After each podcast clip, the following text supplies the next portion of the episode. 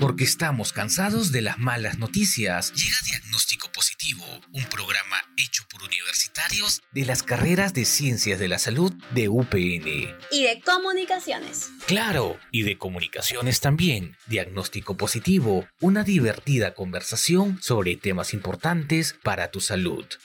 Y solo por Radio UPN. Conecta contigo.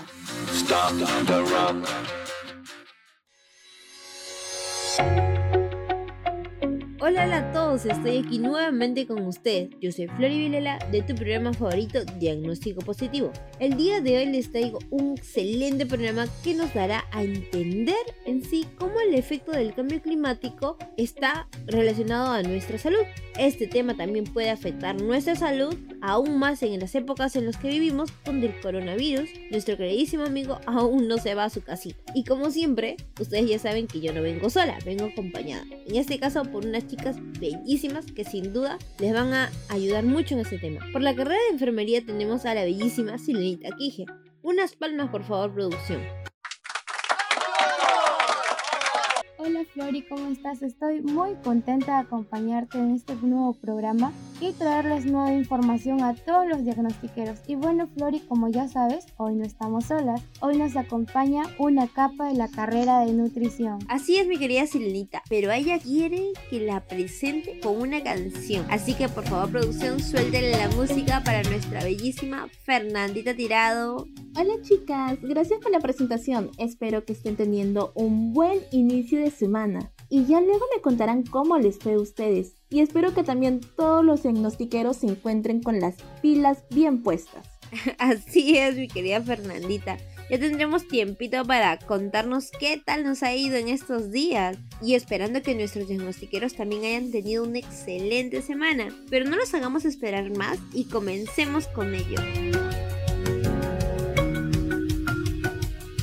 Y seguimos aquí en su programa favorito, Diagnóstico Positivo, con más energía que nunca. Tenemos para este tema de gran importancia sobre el cambio climático en la salud, debemos tomar conciencia y no solo hoy o mañana, por un ratito o por lo que dude la tendencia en redes sociales, sino todos los días, porque nosotros como seres humanos y que interactuamos con la Tierra, con el medio ambiente, nos ha seguido acompañando todo este tiempo y también ha evolucionado con nosotros, ¿no? Sirenita, ¿nos puedes comentar un poquito más sobre este tema?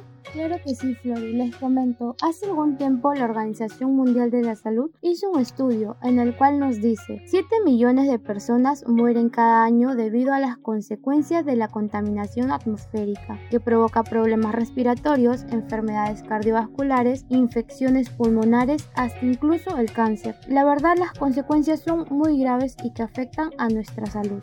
Wow, en realidad me has dejado sorprendida con estas cifras, Silvia. Además, recordar que la salud es y será afectada por cualquier cosa que suceda, ¿no? En este caso estamos hablando del clima y de los cambios, ¿no? A través de impactos directos e impactos indirectos. Chile, pero estos términos me enredan un poquito. ¿Podrías explicar un poquito más sobre qué se trata todo esto?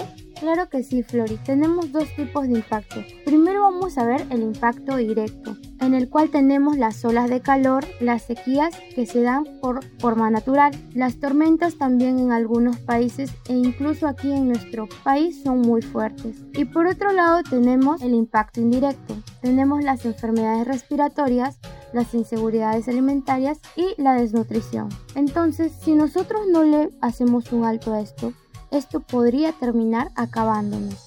Y bueno, si en realidad el sector de la salud puede tener un rol importante y principal para ayudar a las sociedades a adaptarse a los efectos del cambio climático y a los riesgos que representa en realidad para nuestra salud humana. Como ya sabemos, la OMS o la Organización Mundial de la Salud predice que los cambios de temperatura fomentarán a la propagación de enfermedades infecciosas, justo como lo que vivimos en estos días, ¿no? O en estos últimos años. El cambio climático en realidad pone en riesgo la seguridad de los alimentos y el suministro de agua, al fomentar organismos que van a provocar la intoxicación alimentaria, chicos, a tener cuidado con lo que nos llevamos a la boca, y la contaminación microbiana por el agua potable. Las inundaciones extremas y los huracanes pueden provocar en realidad pandemias de leptospirosis, el simple hecho de caminar por las aguas y las inundaciones pueden multiplicar por 15 veces el riesgo de esta infección bacteriana que es común en los jugadores.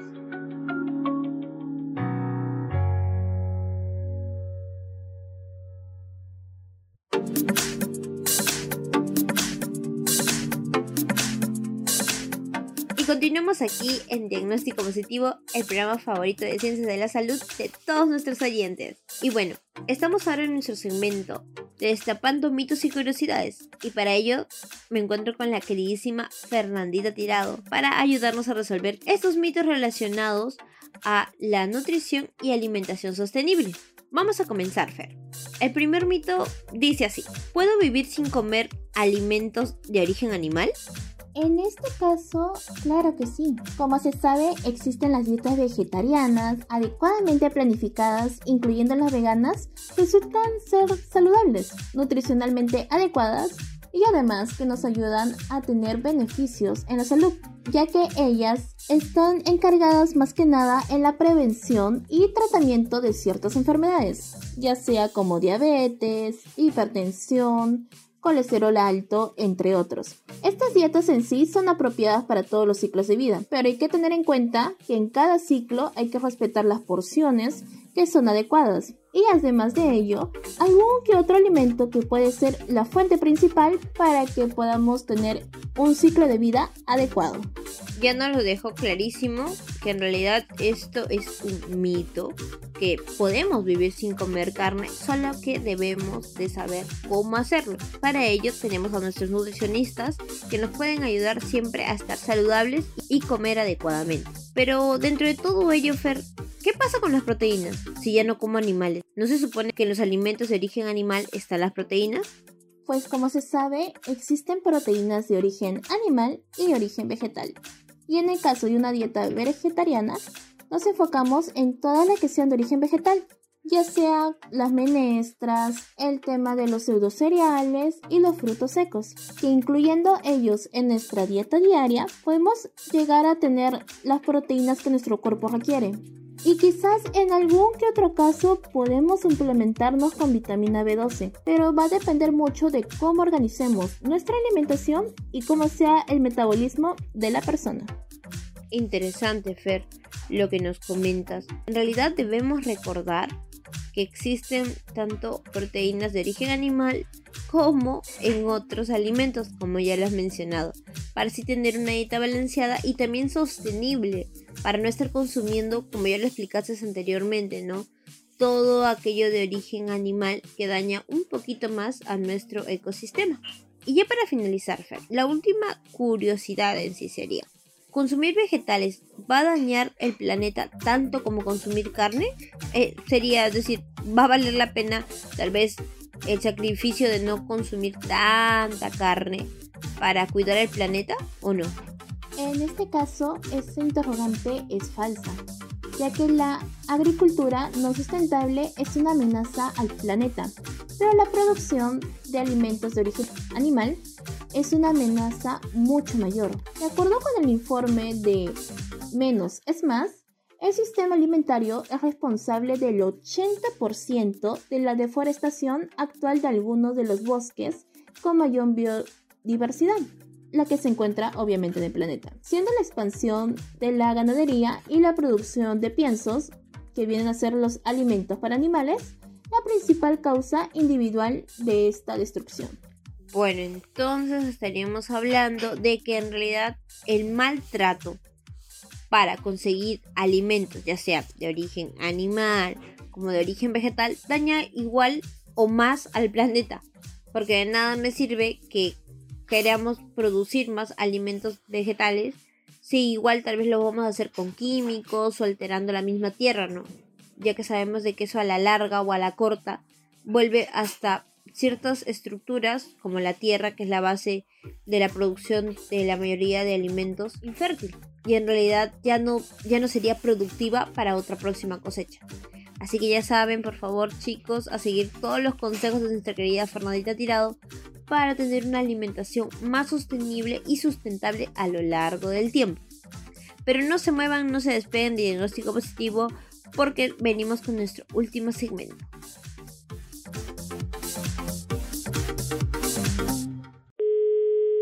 Aló, ¿consultorio al aire?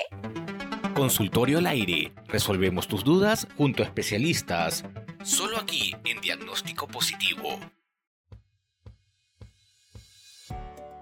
para terminar con el programa del día de hoy tenemos a un gran invitado que también es docente de nuestra querida universidad. Bienvenido ingeniero de Industrias Alimentarias César Lume. Es un honor contar con usted para despejar todas nuestras dudas y las de nuestros oyentes.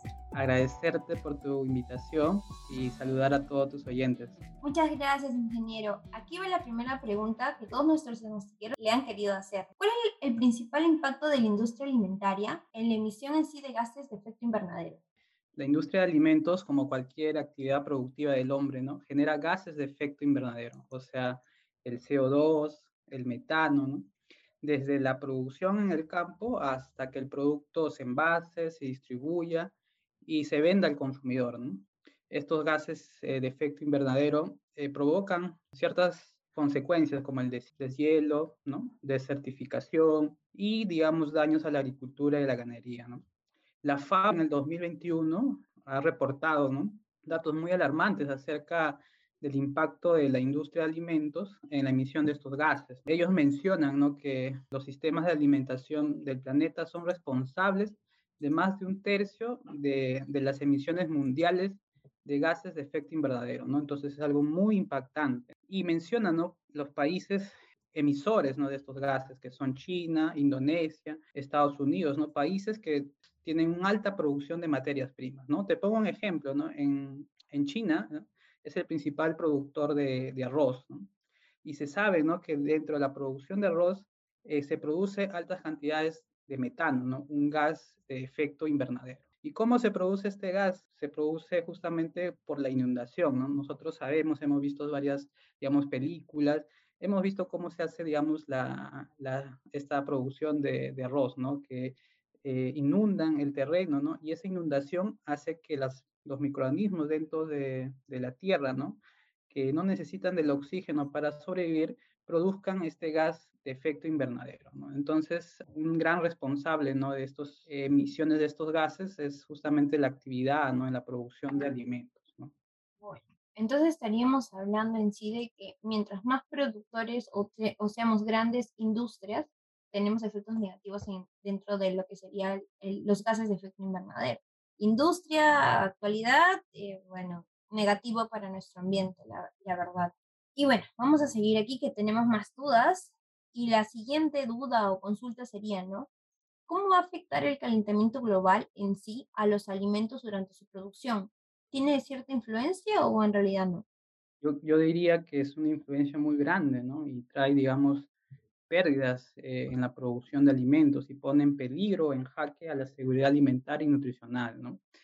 Y uno de esos efectos eh, es, digamos, que el aumento de la temperatura va a significar, ¿no? Que en muchas partes del planeta, ¿no? Haya menos tierra cultivable. Un ejemplo de esto es el café, ¿no? Que también en el Perú se produce. Se menciona, ¿no? Que el aumento de temperatura en ciertas regiones, digamos, del país va, digamos, a afectar, digamos, la altitud óptima de producción. Entonces se va a reducir las tierras que eran, digamos, óptimas para la producción de café, se va a reducir, digamos, en un futuro próximo, ¿no? Entonces, eh, muy importante, eh, digamos, eh, hacer acciones, ¿no? Para enfrentar este cambio climático, ¿no? Otro efecto también que puede causar, digamos, eh, sobre la producción, ¿no? Se ha hecho investigaciones, ¿no? En cuanto a los niveles de CO2 que se encuentran en el ambiente cómo esto afecta, digamos, a los nutrientes, ¿no?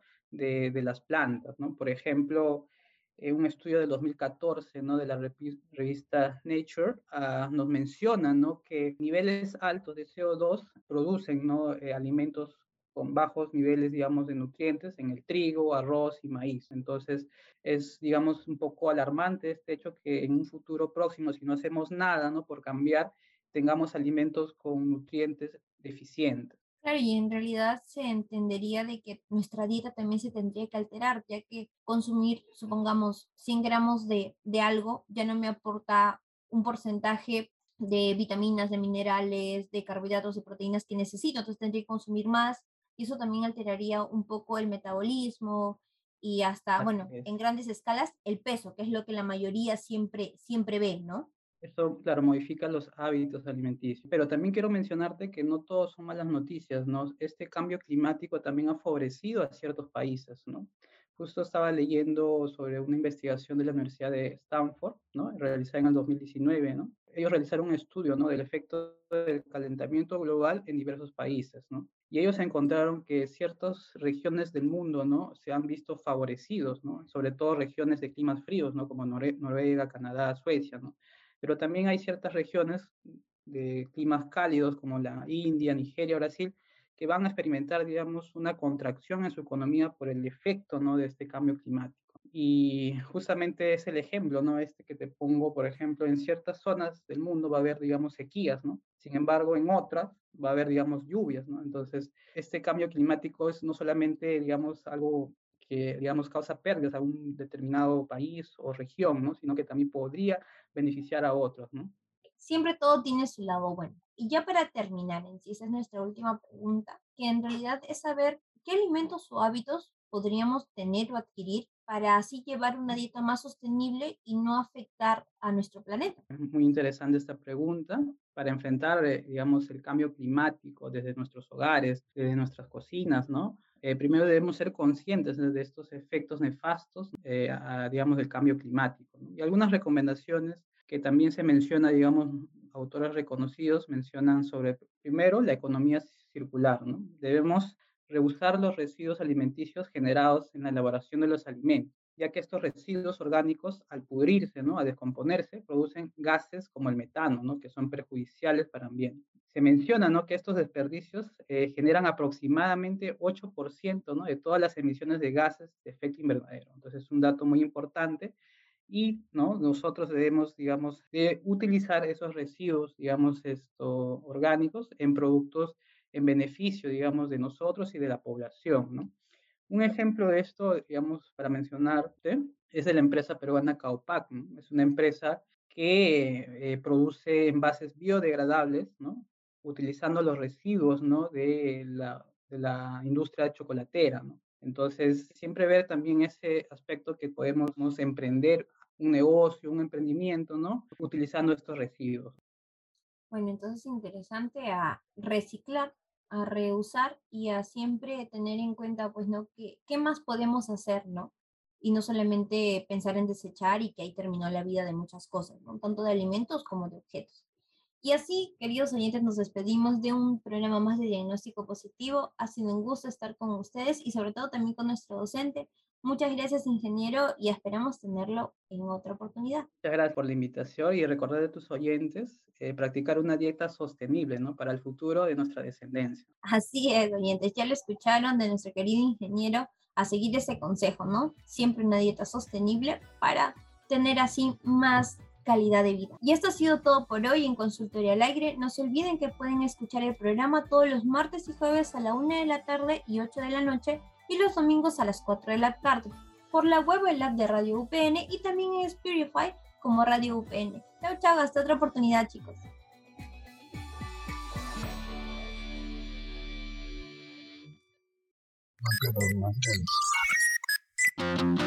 Esto fue Diagnóstico Positivo. Una divertida conversación sobre temas importantes para tu salud. Y solo por Radio UPN. Conecta contigo.